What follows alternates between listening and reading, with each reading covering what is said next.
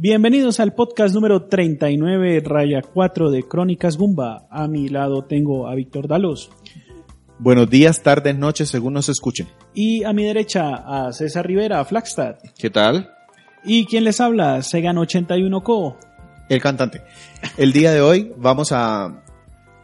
Curiosamente, el primer juego que vamos a hablar en el podcast de 2017, porque el pasado fue Deseos o Esperanzas del 2017, va a ser un juego que salió hace ratico, es multiconsola. Sí, eso está para todo lo que más o menos funcione. Creo que no funciona en calculadora Texas Instruments, pero... Sí, es lo único que no.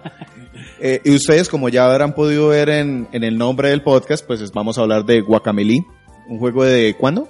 2014, 2013, perdón. Y Sergio va a hablar de él porque lo jugó en qué consola? Wii U. Listo. Pero antes de esto, que Sergio nos cuente a qué se dedicó en videojuegos este último mes largo desde que sí, hablamos. es que en este periodo de vacaciones es bastante complicado, ¿no? Además que uno, yo tengo que viajar, tengo que llevar a mi esposa a, a otra ciudad. Me llevé la Play 3, jugué algunas cosas en Bucaramanga, pero más que todo fue rejugar cosas. Me jugar, rejugar GTA V, rejugar eh, The Last of Us. César ya no sabe qué rejugar, ¿cierto? No. Y en compras... cuentan, la- cuentan las leyendas que antes cuando uno se terminaba un juego, le quedaba volvía, tiempo libre sí. y lo volvía a jugar. Sí, pero eso ya no... No, eso no existe. No puede. y de compras...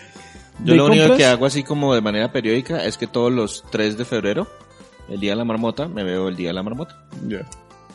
Pero porque son dos horas.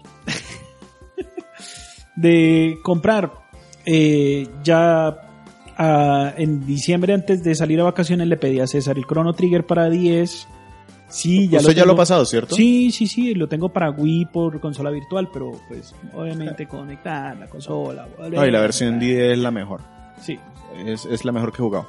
Listo, vamos a dejar acá, voy a poner algo de música de Guacameli, que espero que Sergio me haya pasado muy buena, yo no la he escuchado. Si es mala, ustedes regañen a Sergio. Listo.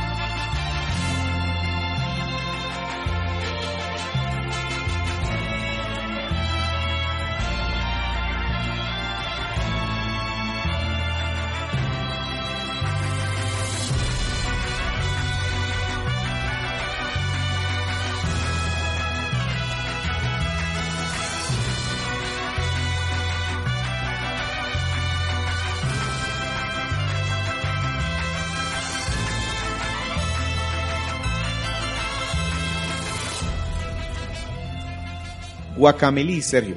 Primero háblenos un poquito de la ficha técnica del juego. Listo. ¿Cuándo salió? Algunos detalles así generales. Guacamole fue un juego que desarrolló la Dreambox Studios. Eh, inicialmente salió para PlayStation 3 y PlayStation Vita para abril del 2013. Luego salió para Microsoft y posteriormente salió para la Wii U. Todos, estoy hablando todos siempre en consola virtual o en su, en su Digitales. trabajo digital. En descarga digital, sí. Exactamente. En la Wii U tuvo una recepción bastante buena porque es un juego plataformas en el cual eh, uno tiene que ir pasando ciertos niveles, haciendo una historia que es sencilla en el, en el sentido de, de la trama. No hay giros importantes, pero eh, se mantiene un poco la. Se maneja un. eh, digamos que se aprovecha la, la capacidad técnica de la Wii U que en su momento no exist no los juegos indies en Wii U a pesar de que fueron muy bien recibidos la gente no le quiso desarrollar pero este fue esto fue uno de los juegos que dio muy buenas eh, dio muy buenas entradas en, en Wii U como tal Listo. Cuéntanos por qué quiso traerlo ahorita. porque estábamos en el tema de los indies. Así, en el, en el podcast 39, como íbamos a hablar de temas mixtos, decidimos traer juegos indies que no le hemos sacado mucho espacio a hablar en el podcast, que se supone, Sergio, deberían ser más cortos para hablar. Sí, sí, sí, sí, sí. Entonces esa fue la única razón. Exactamente. Qué poco romántico. Entonces hablemos de una vez de Guacameli. Listo. ¿Qué tal? Primero hablemos de la historia del juego.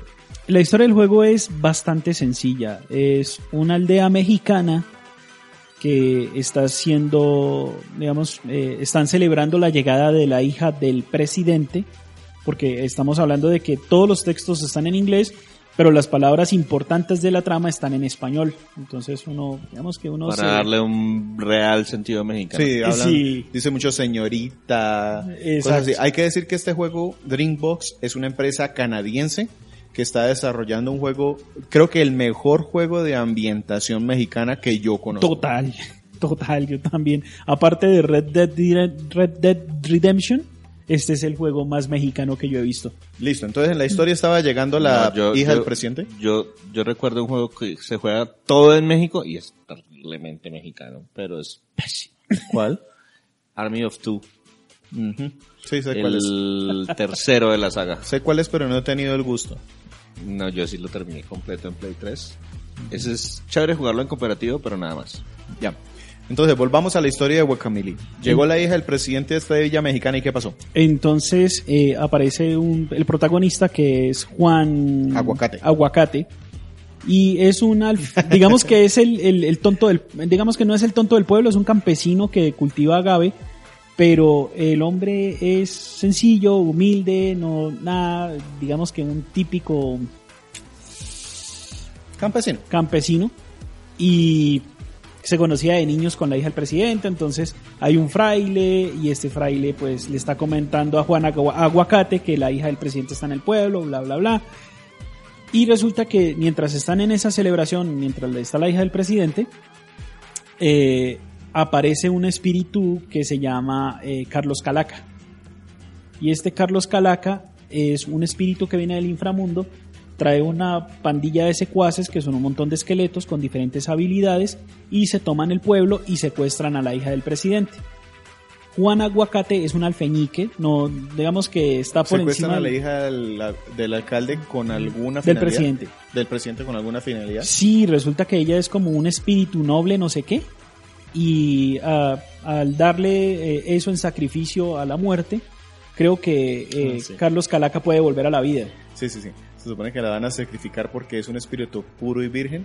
Y cada vez que, que Ella habla- Cala- a Calaca dice eso, la hija del presidente dice, sobre eso, pues a ver, lo de virgen, ¿cómo les digo?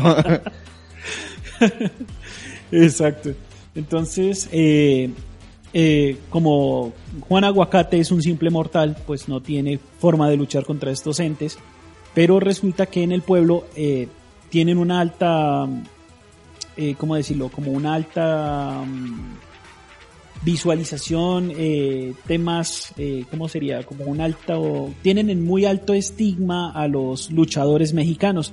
Como en Porque todo México. Como en todo México, carajo, eso sí, México sin luchadores y mexicanos. Colombia, o sea, arriba Octagón, el hijo del santo, el perro aguayo, los brazos de hierro y oro. Exactamente. Entonces resulta que por, eh, eh, por cuestiones de, del, del Deus Ex Machina, eh, Juan Aguacate encuentra una estatua y esa estatua tiene la máscara del luchador. Y esa máscara le, le da poderes especiales a Juan Aguacate, en el cual le permite ya luchar contra estos entes.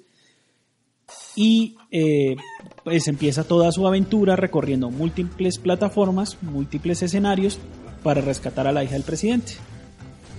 Listo. Eso es así en tal la historia como tal. La sinopsis. ¿Cómo se juega? El juego tiene plataforma, saltos, golpes. No tie- este es un personaje que los golpes son cuerpo a cuerpo. No tiene golpes. Por lo del Mili. Exactamente. El Super Turbo Edition, sí, no sé por qué se lo pusieron, pero. Estos son es Este juego empezó a sacar un- mejoras y revisiones. Exacto. Y burlándose de las De prácticas de. Capcom, Street Fighter. Empezaron a ponerle todos esos subtítulos a modo Sí. de burla. Entonces, Pero, pero eso es importante porque no hay disparos como tal, o sea, es un juego de plataforma de acción, pero de acción De combate, combate de cuerpo combate a cuerpo a cuerpo. Lo que sí puedes hacer es, por ejemplo, tiene una mecánica en la cual tú puedes agarrar a un enemigo, hacerle una llave y tirársela hacia otro enemigo que está hacia el otro lado de la pantalla, utilizarlo para que rebote o Pero cosas así. tranquilo, Sergio, no hay que hacer la mímica, solamente. Sí, es que aquí está lanzando patadas debajo de la mesa. Listo, entonces así se juega. Así se juega Guacamole. ¿Qué particularidades tiene este juego? O sea, ¿qué, qué resalta? ¿O es un... Este juego está muy, genérico. mm, digamos que en el tema de historia está muy, muy bien documentado con temas mexicanos. El tema de la muerte, el tema de los inframundos, el tema de, digamos que se burlan un poquito de, de- de- hasta se burlan de la misma cultura mexicana, no en mal sentido, sino pues que hacen su broma chistosa. Como por ejemplo burlarse de, de por qué el chile les da gases, o del tema de los pollos. eh, Siempre encuentran el chiste facilito, pero pues sin- obviamente sin ofender a la cultura mexicana. Y en cuanto a ju- jugabilidad, ¿qué en resalta? cuanto a jugabilidad, me gusta mucho que los escenarios mm, ya están preconcebidos, pero eh, tienen, tienen la visión inframundo y mundo real. ¿Qué significa? Que si tú estás Sí. en una, que si tú te pasas al inframundo, hay una forma de resolver el escenario y te utiliza como puente para volver otra vez al mundo real. ok, espérame, espérame. Yo en cuanto a la jugabilidad, esto de que es un juego de plataformas, de pronto no me convence ya. Es mucho. más un juego de acción. Sí. Yo precisamente quería poner en eso. En cuanto a plataformas, sí tiene muchas cosas. De pronto al principio no se nota mucho porque se centra mucho el juego en repeler las hordas de enemigos que van llegando. sí, sí, Pero a medida que va avanzando, sí se empiezan a necesitar habilidades de luchador. Por ejemplo, Juan Aguacate tiene un Choryuken.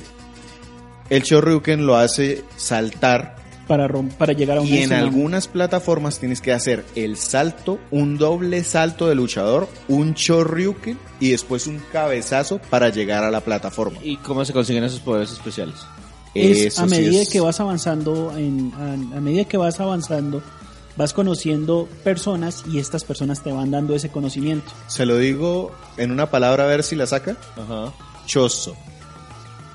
Ah, como las estatuas. choso Resulta que este juego, si me permite Sergio y me le meto Sí. un poquito, hace comillas, homenaje, comillas, a muchísimos juegos famosos.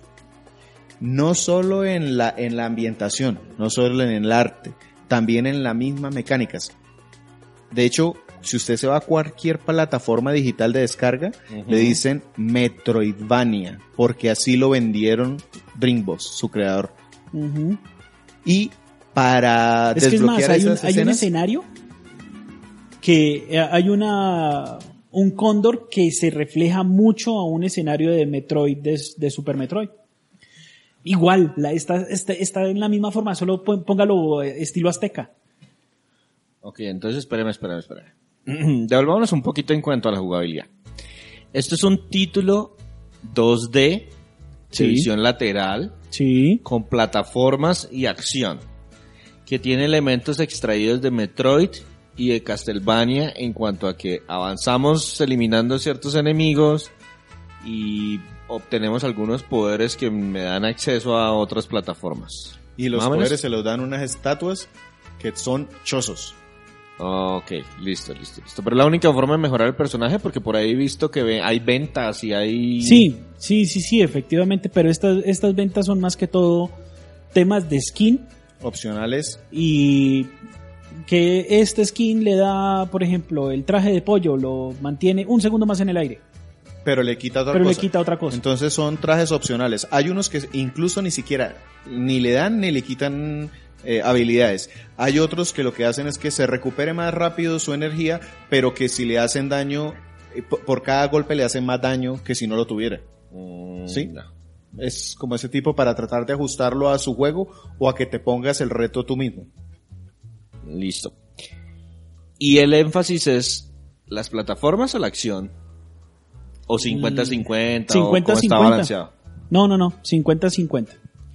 Yo también podría decir que 50-50, yo también pues, pasé el juego, pero adelantándome un poquito, la acción me gusta, las plataformas no tanto. Es decir, me parece que como juego de acción es bien interesante, bien entretenido. Como juego de plataformas ponen algunos retos Muy, no- muy difíciles. No, no tanto que sean difíciles, porque por ejemplo, eh, Meat Boy es difícil. Sí. Pero los retos son entretenidos de probarlos una, dos, tres, cuatro veces hasta que logras pasarlo. Aquí no encontré tanto ese factor de, de que me dé el gusto de- del reto No, de pasar a- una aquí es plataforma. pasarlo como sea sin, sin hacerlo la mejor, la- de la mejor forma, sino pasarlo. Pasar y pasar. Ujú. Hay una cosa que hablaba Sergio del cambio de dimensiones. Resulta que se supone que el mundo se está mezclando la dimensión el mundo de los de vivos los con el mundo de humanos los con el de los muertos. Resulta que hay unos portales que al principio nos permiten estar viajando entre uno y otro y es importante porque algunos enemigos están o allá o acá. Exacto. Además que si estás en el mundo de los, del, del inframundo, salen más calaveras que en el mundo real. Y hay algunas plataformas que solo están en uno de los dos mundos. Entonces, si quieres llegar a algún sitio, tienes que ir a la dimensión apropiada. A lo largo del juego ganas una habilidad que te permite hacer eso a voluntad. Ah, ok, listo. Eso- Y no cargas ni nada, sino que automáticamente pasa, Sí, o sea, los dos. se carga automáticamente, o sea, se cambia automáticamente con un botón. Ah, listo. ¿Qué más en cuanto a jugabilidad? Ya, es que es muy simple. No, ¿no? es que el, el- el juego es súper sencillo. Lo que, lo que pasa es Yo que sí tiene, mencionaría, sí tiene, yo mencionaría, no sé, me parece un poquito importante que el juego es para dos jugadores. eh, Sí, no. Lo que pasa es que yo lo jugué solo y cuando traté de jugarle con otra persona, no me cambió mucho. O sea, n- No. Pues sí, pero tiene esa opción. Tiene la opción de dos jugadores. Sí, Y no se puede jugar en línea, es local. el local. En línea tiene algunas opciones como de récords o algo que se montan, pero no en todas las plataformas. Bueno, sí, igual ese tema de los récords no, no me mueve uno el, el piso. ¿Cómo se ve y cómo suena Guacamole? Se ve, en Wii U se ve muy bien. En Wii U si lo juegas en el televisor se ve muy bonito, muy colorido. Cuando estás en el mundo real, muy colorido, se ven partículas de, de, por ejemplo, partículas cayendo si estás en el bosque o si estás en un templo. Se ven los diferentes cambios de luz. Además que estéticamente es muy bonito. Entonces uno es muy agradable a la vista. Es un juego decir que, que es muy fluido. Si, si, si me dejas entrar aquí un momentico, técnicamente el juego no es cresta. No es que lleve la consola a ningún lado. Menos Play 4, ni Xbox One, ninguna No, de esas consolas la lleva a ningún igual. Pero el diseño es bonito. Es fácil identificar, primero, cuando estás en el mundo de los vivos, cuando estás en el mundo de los muertos, que es cultura mexicana, eh, que hay muchos grabados, dibujitos en todos lados, Ah, pero algunos puntos llegan a ser muy simples. Incluso hay unos bloques que, que tapan las vías y que obligan a buscar poderes nuevos. Lo único a lo que se limitaron fue ponerle un color, pero el bloque es un cuadrado de un color, ya. Listo. Y el aspecto sonoro, porque ustedes mencionan que hay mucho español de aquí a allá. ¿Hay voces o...? No, no, no, no. Aquí todo el texto, se, aquí todo el, todo el contenido se presenta a través de ventanas de texto. Van, pre- van hablando en inglés, se ven las, las letras en inglés. Cuando quieren nombrar una persona o un lugar, lo ponen en, en español. Eh, la música, mucha guitarra. Cuando estás en el mundo de los vivos, ¿Muchos mariachis? mucho mariachi. Cuando ya estás en el mundo de los espíritus, ya cambia la música, pero pues no es descrestante, la verdad. Es muy. Es fácil de escuchar, pero no, no descresta la, la música de Guacamole. Yo tengo una tonada en la cabeza, eso le pone puntos, porque por lo menos me ¿Sí? acuerdo cómo suena. Y sí, son guitarras mexicanas o españolas, como las confunde mucha gente. Y, y sí hay un cambio entre los vivos y los muertos, pero llega un momento, dependiendo del escenario, en donde sí se me alcanzó a ser tediosa. Hay un templo, que esa es la canción que tengo en la cabeza, pero porque me demoré mucho pasando algunas cosas. Pero es buena, en Sí. general es buena. Sí, en general la música es, es, es bien. Y en cuanto a dificultad, duración, En duración sí está por el orden de las seis horas. Para mí me fueron seis horas. Yo me demoré como unas ocho. Pero porque sí traté de buscar El 100% eh, de, cosas de las ocultas. cosas. ¿hay bastantes extras? Mm, No, No. muchísimos, pero sí hay cositas. Más adelante ganas un poder especial que es el poder de un pollo. Ajá. Entonces se convierte en un pollito y el pollo cabe por donde no cabía el luchador. Ah, ok. Y Sí. eso te permite encontrar, por ejemplo, piezas de corazón, como en Zelda, que con cuatro piezas de corazón formas un- una, aumentas tu barra de energía. Entonces, por ejemplo, yo me puse a buscar mucho eso. O hay unos punticos que te permiten hacer los poderes especiales. Entonces tienes que encontrar los cofres en donde están. No son obligatorios, igual, Pero son extras y Pero le cuentan, extras. cuenta para el 100% del juego. sí. O sea, el juego le, le va a uno eh, guardando el avance. El Sí, de hecho, yo, pasé este juego en el 2015, 2014, 2015, y cuando Sergio dijo que iba a hablar de él, me volví a jugarlo y me encontré otra vez enganchado buscando piezas de corazón y, y más recovecos. No sé, ya pasamos En el- al... en el- sí, o sea, eh, digamos que hay uno, hay un tema y es que hay muchos escenarios en donde le exigen mucha habilidad al persona, a la persona que está llevando a Juan Aguacate. Entonces eh, te ponen unos, un- unos, unos portales, te ponen a hacer unas plataformas y los saltos tienen que ser muy precisos. Obviamente Juan Aguacate no muere, él tiene la máscara de luchador y lo que hace la máscara de luchador es que lo revive y lo pone en el último punto del donde vino el salto, pero obviamente sí necesita mucho control para poder hacer ese tipo de saltos que necesita y digamos que eso alarga un poquito el juego. Ese tipo de, de repetición, de repetición, de repetición, mueres, repites, mueres, repites. Pero el juego no es, no lo castiga devolviéndolo. No, es más, Hay- pierde uno hay algo de vida puntos- cuando pierde. Sí, cuando cada cada vez que persona- te caes pierdes un poquito de vida. Hay, eh, el guardado es en unos, en unas mesitas, en unos altares. Sí, Entonces, si te mueres, vuelves a ese altar. Si te caes de una plataforma, como dice Sergio, pero no mueres, o sea, no se te acaba toda la energía, entonces vuelves al, sal- al punto anterior del salto. Sí hay unos que son muy complejos, muy complejos por lo preciso. Y a veces te equivocas presionando un botón porque tienes que presionar cuatro o cinco botones diferentes. Y si te equivocas en la, en la combinación, te vas muy abajo. Tienes que hacer cuatro saltos de precisión. Ajá. Hiciste tres, fallaste el último y te devuelven hasta el primero. Entonces hay Y que volver a dar los muy, tres muy- saltos de precisión para llegar al que fallaste. Mm, bien complicado. Bueno, no sé, pasamos a lo bueno, lo malo y el feo. sí. Sí.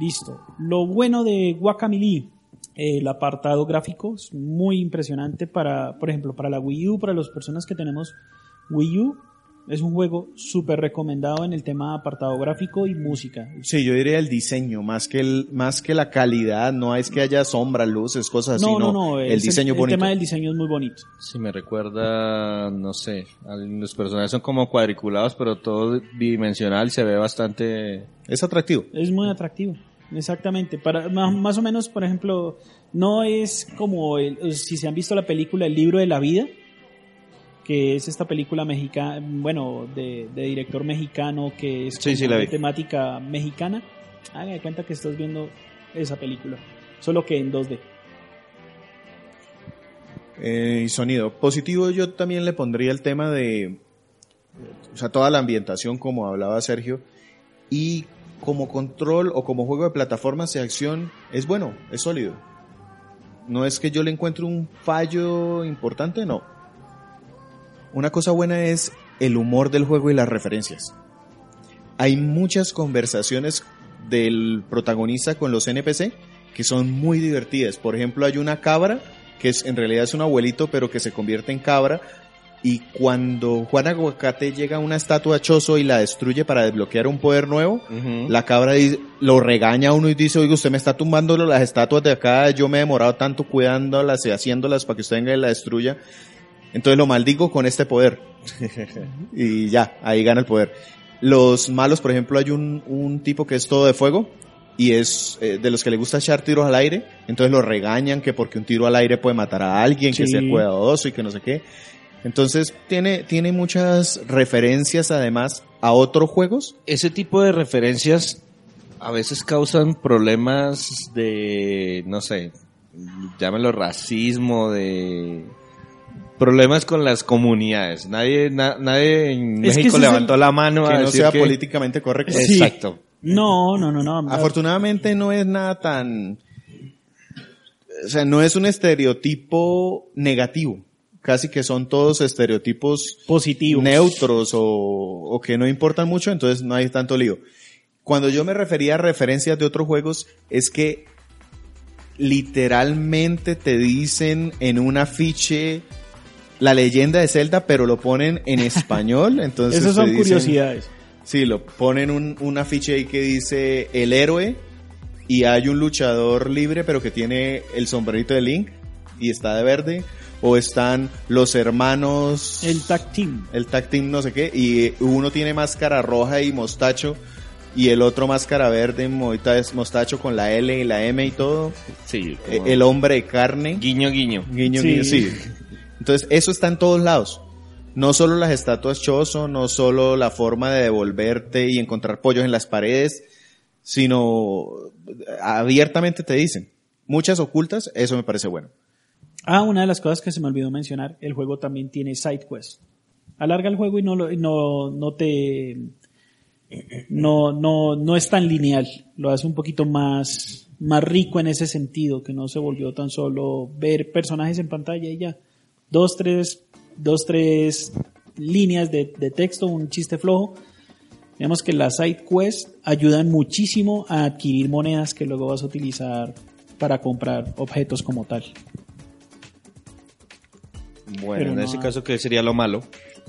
El tema malo, eh, para mí, el tema de los saltos muy precisos que toca volver otra vez a repetir y repetir y repetir hasta que te dé. Eso me parece como alargar un poquito el juego. Esos saltos Muy- precisos dep- dependen. Hay unos lados en donde no hay problema. Por ejemplo, para coger un cofre especial hay que hacer dos o tres saltos muy precisos, pero si pierdes uno, pues estás con el otro y el otro y el otro. Pero en algunos lados sí te obligan a repetir mucho. O sea, vertical te caes cuatro o cinco pantallas y te obligan a repartir las cuatro o cinco pantallas hacia arriba. Ahí sí es malo. Sí. Sí, digamos que si yo quiero adquirir un ítem especial, super wow, obviamente sí voy a poner una dificultad para, para que tú llegues hasta allá, pero para poder avanzar en la historia y ponerle un reto súper difícil, la verdad frustra un poco, en mi caso. Y me dio la sensación, por lo que he visto aquí en los videos que estamos observando, que el juego es algo laberíntico. Sí, Sí se siente cómo se soluciona eso. A ver, tiene un mapa. Sí, tiene un mapa. En Wii U tú vas jugando, puedes, puedes jugarlo. Televisor viendo la- lo que está pasando en pantalla y en, ah, en la Gamepad puedes ver el mapa, entonces por lo menos no te vas a perder tan fácil. Si lo juegas en la Gamepad vas a jugarlo como en las otras consolas, como Play 3, Play 4, bueno, Play 3 y Xbox, en la cual tienes que pausar cada momento para mirar en qué parte vas en el mapa. Eso puede ser molesto, eso podría ser feo. Porque el mapa sí es una parte importante. Podría haber una opción, como lo hacen otros juegos, de tener un mapa en transparencia. Sí, un mapa pequeñito. Ajá, para que no te uno- pierdas, podría ser bueno. Un botón rápido para acceder al mapa. Eso sí está, pero, pero sí molesta. Yo lo digo porque estuve jugando últimamente en la pantalla del Gamepad nada más y cada vez que quería ver el mapa me tocaba volverme. Y sí me, me molestó, me alcanzó a molestar un poco porque ya me había acostumbrado a la forma de jugar en. Wii U con el mapa en el Gamepad. Pero pues yo creo que es porque estoy mal acostumbrado. Y no me gustó en Wii U de jugar en el Gamepad, que yo lo pondría como feo, que este es un juego diseñado para una pantalla grande. Exactamente. Entonces, en la pantallita de 6 pulgadas, Juan Aguacate se ve literalmente en algunos momentos de 3 milímetros. O sea, la cámara se aleja mucho. Hace un zoom out y se ve muy pequeñito el personaje que yo tengo. y claro, los Entonces- ataques como son a melee, revuelve todavía más complicado visualizarlos. Listo. No es todo el tiempo, pero cuando es, es feo. Cuando pasa, es feo. Listo. Yo creo que podemos ahí cerrar. Musiquita y nos despedimos. Ah, no. Primero, ¿cuánto le pondría el juego y a quién se lo recomendaría, Sergio? Mira, para las personas que tenemos Wii U es un juego súper recomendado. En temas de diseño. Igual está como en 50 plataformas diferentes, ¿no? Sí, Sí. sí, sí, sí, Pero digamos que para una persona que tiene Wii U que no salieron muchos juegos de plataforma, aparte de los, no, aparte de los de no, Nintendo. no, No, estoy hablando, no, estoy hablando, no, no, no. estoy hablando que si Nintendo, todos los cualquier indies son plataforma ahora. sí, pero ¿cuánto, cuántos, cuántos llegaron hasta No, Nintendo? este juego es especial. O sea, de todo lo indie que llegó a, Ah, a la eShop de Wii U, Este. este juego puede estar dentro de los mejores. Sí, yo por ahí vi algunas reseñas y le dan muy buenas calificaciones en general al juego. Además que es independiente, es un estudio muy pequeñito también. Es un, es un De estudio. hecho, aprovecho para echar la cuña porque lo compré y me pareció buenísimo. Este estudio, Dreambox, sacó Severed en Wii U también Ajá. y en 3DS. La estética gráfica es muy parecida a esta, pero es completamente diferente. Es un juego.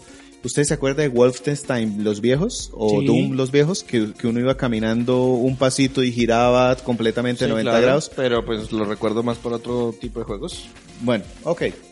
Yo me acordé de ese en ese momento. El caso es que es un juego de ese estilo que se juega con la pantalla táctil para matar a los enemigos. Entonces, casi que está diseñado para 3DS o Wii U. Ok.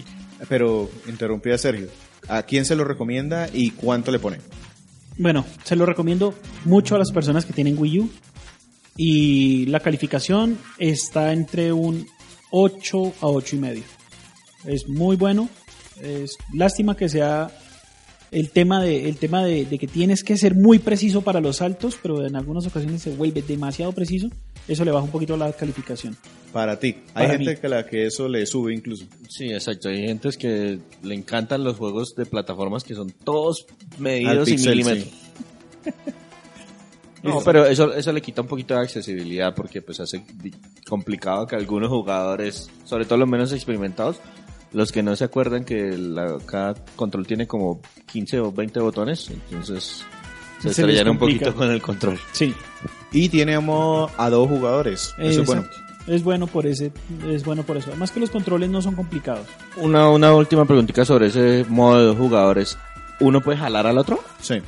Ah, Hay bueno. un principal y el otro se va. Ah, sí, en el caso de que uno de los dos jugadores no esté con la sincronización exacta, puede ponerse como las burbujas de, de Super Mario Bros. Se vuelve una burbujita. Eso, eso, eso puede flotando. ayudar, eso puede ayudar de vez en cuando. Sí.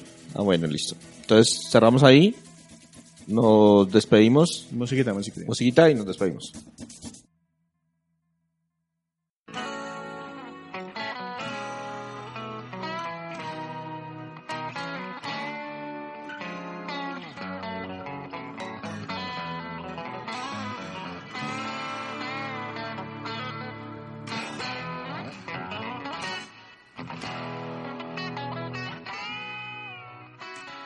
¿Listo? Formas de, comunicarse con Crónicas Gumbas. Se pueden comunicar a nosotros por medio de Twitter en arroba Crónicas. También nos pueden conseguir en nuestro Facebook fanpage www.crónicasgumba.com y en nuestro site www.crónicasgumba.com. Los podcasts los pueden conseguir en iBooks y también en iTunes. Con esto cerramos el podcast número 39. Lo hicimos, espero, esto, esto es pregrabado, entonces espero que cumplamos la programación y que este podcast salga justo antecitos de la conferencia de enero El Nintendo Direct de, de Nintendo de Switch. enero 12, creo que Sí, es. 13 para, Colo- para esta parte del mundo. No, Esa. 12. 12. Ah, sí, en la noche. 12, pero como a medianoche, o sea, ya trasnochado si queremos ver esa cosa. Yo ya, o sea, yo ya estoy anotado, ya advertí aquí en la casa. Sergio no, Andrés tampoco, pues César a, mí muy me probablemente toca, a, a mí me toca advertir, pero en el trabajo, porque el mañana, la mañana siguiente tengo que llegar temprano, bailas. Total. Entonces, la idea con esto es que podamos, justo terminando ese Nintendo Direct, reunirnos, charlar y ver nuestras impresiones, porque personalmente, y eso a algunos les puede gustar, a algunos no, pero sin duda que es un cambio en la historia de videojuegos o en la, más que en la historia, no, en la... En la temática de Nintendo, porque salir con una nueva consola No, ahí lo que juega es, vamos a ver cómo suena la flauta con el tema de hacer las consolas híbridas, porque Sí. siempre hemos tenido las consolas de mesa y siempre hemos tenido las consolas portables, bueno, Game Boy y DS, Vita y también. pues un poquito de, ahí de, de otros. Aunque a mí me, bueno, eso es para discutir después, pero yo todavía veo mucho apoyo de las empresas a Nintendo 3DS y Porque es lógico hay porque muchas hay consolas muchos. en el Sí. eso no es- hay muchas consolas en el mercado, mientras que el Switch, pues hasta está, está anunciada, no sabemos ni cuánto va a valer, sabemos que sale en marzo, pero no sabemos exactamente cuándo, Ni sabemos especificaciones técnicas que jamás nos vamos a enterar hasta que alguien llegue y destape esa la cosa por dentro. Sí, porque Nintendo no va a dar eso tan fácil. Eh, Exactamente, pero por lo menos lo que esperamos de ese Ninte- Nintendo Direct es que nos digan fecha exacta en diferentes partes del mundo, Un precio, lista de juegos y algo que todo el mundo está ignorando, pero que me parece muy importante. Precio de los juegos. Sí. Otra la cosa- gente está dando por hecho, hay un tema- la gente está anda- Espera, espera, dando por hecho que es el mismo estándar que han puesto las otras consolas, Igualmente- pero para sobremesa. Igualmente yo an- antes sí quisiera agregarle algo, una- un punto más a lo que dijo César, y es el tema de los tier parties y cuáles van a ser los juegos de los tier parties que van a sacar por lo menos en los próximos seis meses a un año. Porque literalmente con Nintendo, sí, una consola se puede sostener con Nintendo, sí, me lo mostró la Wii U, me lo mostró No, la GameCube. lo demostró Wii U que no puede mantenerse solo con títulos Nintendo. Pero ese- eso es lo que yo quiero ver. Yo quiero ver qué van a ofrecer los Tier Parties en los primeros seis meses a un año. Ya después eso ya será una decisión luego si se comprará o no se comprará la consola. Pues yo la verdad, eso al principio prometen mucho, se hacen, hacen presencia, la gente no los compra y luego abandonan. Sí, Ese es el ciclo que tenemos nosotros más o menos. es el tema. En Wii U hubo mucho apoyo de Tier Party, aunque la gente no lo quiera ver al inicio de la Ajá. consola. Con sus pecados, de que eran juegos refritos o de que eran... que salieron un poquito versiones, retrasados o que la- el frame rate, pero entonces la gente en Nintendo usualmente es más quisquillosa. Y en lugar de suceder lo que sucedió con el Play 3, que siempre Play 3 estaba recibiendo inicialmente las versiones, digamos, incompletas o con sí. problemas en sus juegos, en lugar de seguir apoyando, abandonan esos terceros y pues sin ventas, ellos se van de la consola. Así de sencillo.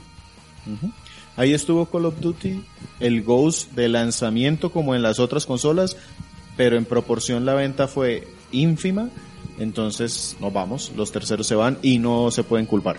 Sí, exacto. Teniendo otras opciones no hay mucho que podamos hacer. Listo. Eh, ojalá que coincidamos, entonces todos estaremos esperando en este momento la, ¿Y la conferencia conferencia? de Nintendo y la próxima semana hablamos de eso, de Nintendo Switch en su direct. Perfecto. Ojalá Y con información concreta. el podcast número 40 va a ser el tema de los retos que nos dejamos en el podcast número 30. Yo ya terminé el mío. Yo ya terminé el mío. Yo también. O sea, Andrés, Muy probablemente tampoco venga. Andrés es nuestra rueda suelta. Vamos a ver qué hacemos para apretarlo. Eh, yo aprovecho. Tenemos un correo institucional que se llama contacto arroba crónicas Gumba. Si están interesados en participar en nuestro podcast, digan quiero reemplazar a Andrés y los motivos que tengo o mi hoja de vida es esta. En Facebook también lo pueden hacer. No, no, lo vamos a No, dejar no, no. solo al correo Para institucional. que se comprometan a escribir a él. Y la idea es que ojalá nos puedan hacer una reseñita cortica de algún juego que consideren que sería el primero del que ustedes hablarían con nosotros. Sí, ya de hecho yo tengo un invitado, pero ya sería para el mes de febrero, porque pues el mes de enero ya está copado con nuestros retos y el Nintendo Direct. Y si es suficientemente bueno, pues hablamos con Andrés. Yo espero, recuerden que dentro de poquito, a la primera semana de febrero, entrego un juego a los que hayan escrito en Facebook, en nuestro fanpage, en la entrada del podcast, de la tercera parte del podcast 39, que fue Gumbas 2017, con una fotico de donde están escuchando el podcast, puede ser en iVoox o en iTunes, ponen una fotico ahí, dicen quiero Mario Bros. y entre las personas que se inscriban ahí, rifamos un Mario Bros. de Nintendo DS. Y pendientes porque también creo que para la primera semana de enero vamos a estar rifando algo de Play 4 para que no digan que no los queremos, que no es porque Víctor haya vendido su consola porque no los estimamos, sino que pues razones personales, motivos personales. Entonces muy pendientes de la, de la página de Facebook o de también de la página web. La verdad no sé todavía cómo voy a manejar esa mecánica, pero digamos que es muy muy interesante el, el jueguito que vamos a rifar. Sí, que estén 4. mirando en Facebook en enero, este mes de enero, que ahí va a aparecer la, la opción de la rifa. Entonces tenemos dos cositas, dos jueguitos. Mi juego en particular es agradeciendo a las donaciones para poder estar en iTunes. Ya. Qué animados este fundito podcast. Y eso, es bien bueno, pero terminamos aburridos ya, cansados, No, muy largo. Cansados, cansados, cansados. Es que usted- ustedes los escuchan uno a la semana, nosotros lo grabamos uno en una tarde. Todos en una sola tarde. Sí. Entonces, muchas gracias. Yo voy a estar preparándome para recibir una pizza en diciembre del 2017 porque estoy muy bien con mis retos personales. Eh, Yo creo que cumplo también. no Yo sé, también cumplo. Nada más que es un año. Listo. Muchas gracias y hasta luego. Hasta luego. Adiós.